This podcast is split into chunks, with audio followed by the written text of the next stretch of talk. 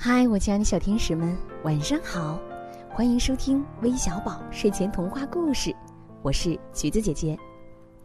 相信很多小朋友对于美人鱼一定都不陌生。今天呀，我要讲一个关于美人鱼的故事，名字叫《红蜡烛和美人鱼》。这个故事啊。要从北方碧蓝的大海上讲起。当月光洒在海面上，把一望无际的波浪变成银色的时候，一条人鱼静静地爬上岩石，想要休息一会儿。这条人鱼快要当妈妈了，他想：我一直生活在这宽广又寂寞的海里，我可不能让即将出生的孩子。也在这孤独的地方生活啊！一想到这里，人鱼马上跳入水中，朝陆地的地方游去。他顶着风浪，想为自己未来的孩子寻找一个热闹的城镇。就在这海岸边，还真有个热闹的小镇。镇上有一间卖蜡烛的小店，店里住着一对年老的夫妇。附近的渔夫上山拜神的时候，会经过这个店铺，买些蜡烛敬献给山神和海神。老夫妇就靠着卖蜡烛为生，日子很清苦。有一天晚上，这家的老奶奶正在干活，突然听到门外有细微的哭声。老奶奶推开门，发现石阶下有个婴儿在啼哭。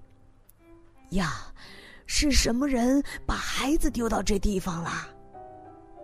难道是神仙可怜我们老两口没有孩子而赐给我们的吗？老奶奶轻声说着，小心翼翼的把婴儿抱进了屋。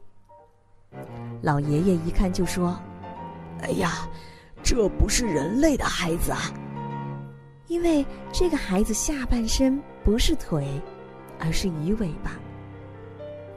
老奶奶说：“可是你瞧，这个孩子那么可爱，那么漂亮，不管怎么样，我们都要好好抚养。”在老夫妇的抚养下，这个孩子慢慢长大了，长成一个又美丽又温柔的姑娘。他不喜欢外出，总是在家里帮着老爷爷做蜡烛。有一天，人鱼姑娘突然想到，如果能在蜡烛上加一些漂亮的图案，那蜡烛的生意一定会好起来。于是，人鱼姑娘就用鲜艳的颜料在雪白的蜡烛上面画上鱼、贝壳和水草的图案。老爷爷看到蜡烛上的画，吃惊极了。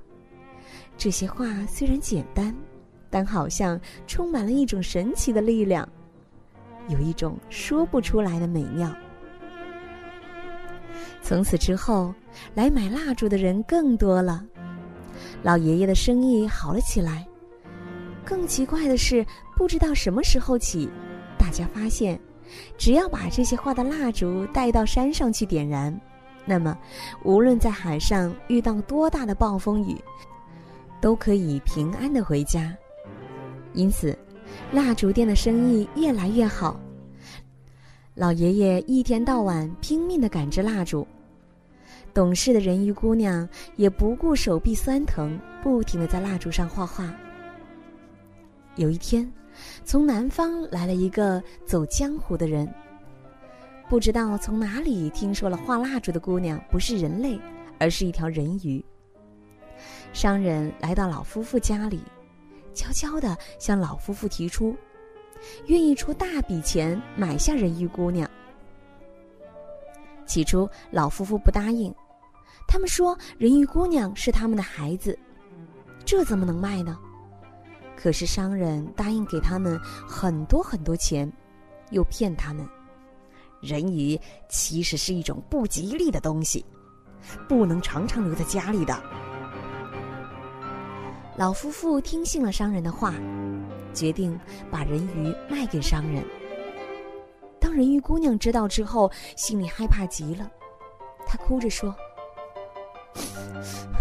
我我什么活儿都能干，求求你们，千万不要把我卖了。”但是鬼迷心窍的老夫妇再也听不进人鱼姑娘的苦苦哀求。伤心的人鱼姑娘把自己关进房间，一边哭一边画着画。这时，窗外传来一阵喧嚣，原来是商人的车来了。商人用车运来了铁笼子，他要用铁笼子把人鱼姑娘装上船，运到南方去。此时，老夫妇催着人鱼姑娘说：“快点，快点出门呐！”人鱼姑娘来不及画剩下的蜡烛，就把它们全都染上了红色。这天深夜，熟睡的老夫妇被一阵敲门声惊醒。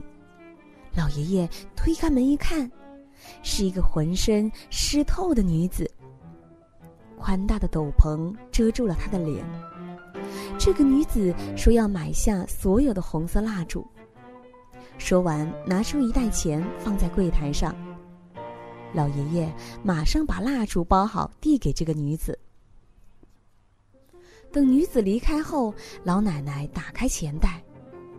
哎呀，竟然全是贝壳！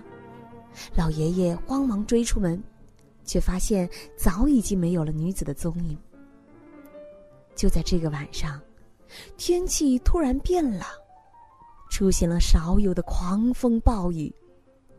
商人的船在去往南方的途中遇到了大风浪，沉没了。从这以后，这一带海上常常有狂风肆虐。去山上拜神的人，只要买了老爷爷的蜡烛，再好的天气也会突然狂风大作。就这样，老爷爷的蜡烛成了不祥之兆。老夫妇常跟人说自己做错了事，后悔极了，还说自己现在是受到了神明的惩罚。后来他们就关闭了铺子，收拾行李搬走了。也不知过了多久，这个小镇上的人全都搬走了，最后连小镇。都消失了。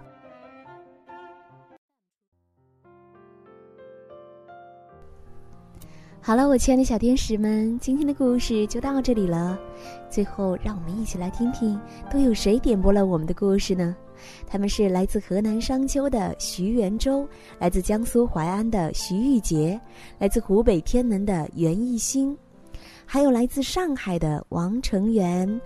此时的成员小朋友，希望你的感冒已经好了。还有来自深圳的江一慧，我们明晚再见，晚安。